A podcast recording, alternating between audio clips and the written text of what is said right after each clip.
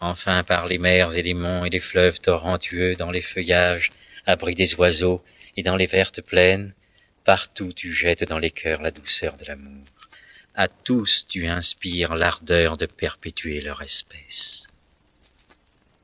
Fais que la guerre et ses fureurs, sur mer et sur terre, s'endorment et s'apaisent, car seul tu peux rendre aux mortels le calme de la paix.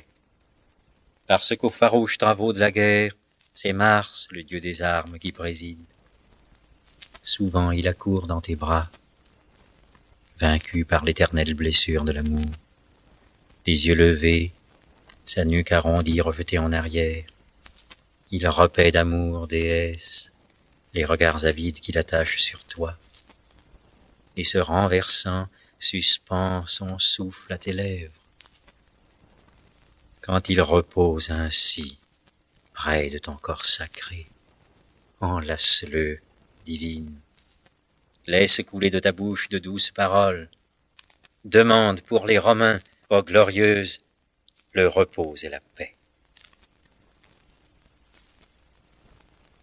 Épicure, le maître et le guide.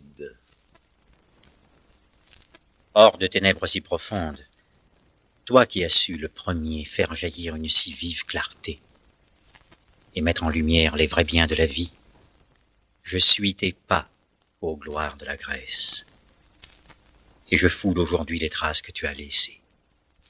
Non que je souhaite devenir ton rival, mais par amour pour le modèle que je me donne en toi. L'hirondelle irait-elle se mesurer avec les cygnes, et les chevreaux aux pattes tremblantes? Pourraient-ils rien faire qui égalât l'élan d'un cheval vigoureux?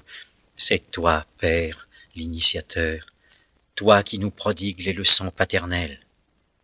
C'est dans tes livres, ô glorieux, que, pareil aux abeilles qui butinent partout parmi les fleurs des prés, nous recueillons aussi, pour nous en nourrir, tout l'or de tes paroles, tes paroles d'or, les plus dignes de vivre à tout jamais.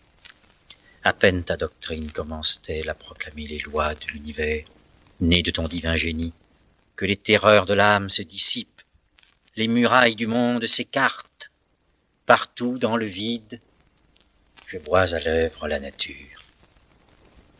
À mes yeux apparaissent dans leur majesté les dieux, leur demeure sereine que n'ébranlent pas les vents, que les nuées ne battent pas de pluie, que le gel mordant, en amassant la neige, ne souille pas dans une chute de blancs flocons, mais, sous la voûte d'un ciel toujours sans nuages, elle rit dans la lumière dont le flot les inonde. À tous leurs besoins pourvoit la nature, aucun souci en aucun temps n'effleure la paix de leurs âmes.